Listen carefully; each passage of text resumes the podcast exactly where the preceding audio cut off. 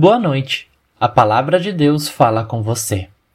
Sou Fabrício Wagner, ministro candidato da Igreja Evangélica de Confissão Luterana no Brasil, em período prático na Paróquia Sul de Curitiba. Nesta manhã, fomos lembrados, lembradas, que Deus quer ser nosso consolo.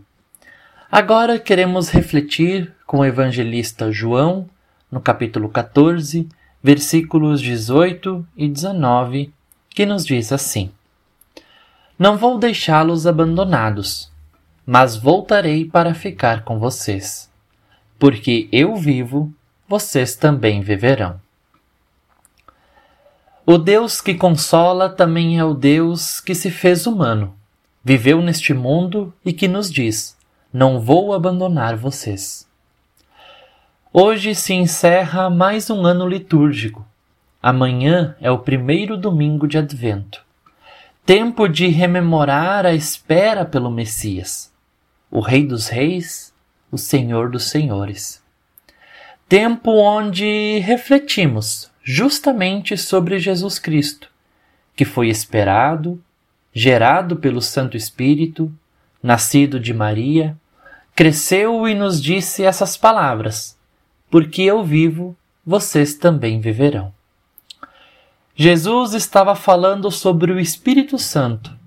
Quando chegasse a hora de carregar a cruz, o povo não ficaria abandonado, mas o Espírito de Deus estaria com todas as pessoas até a volta de Cristo.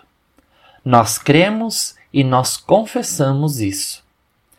E nessa fé, nesse consolo, ambos dádiva de Deus para, para as nossas vidas, é que convido você para, junto comigo, orarmos a oração que Cristo Jesus nos ensinou, dizendo: Pai nosso que estás nos céus, santificado seja o teu nome.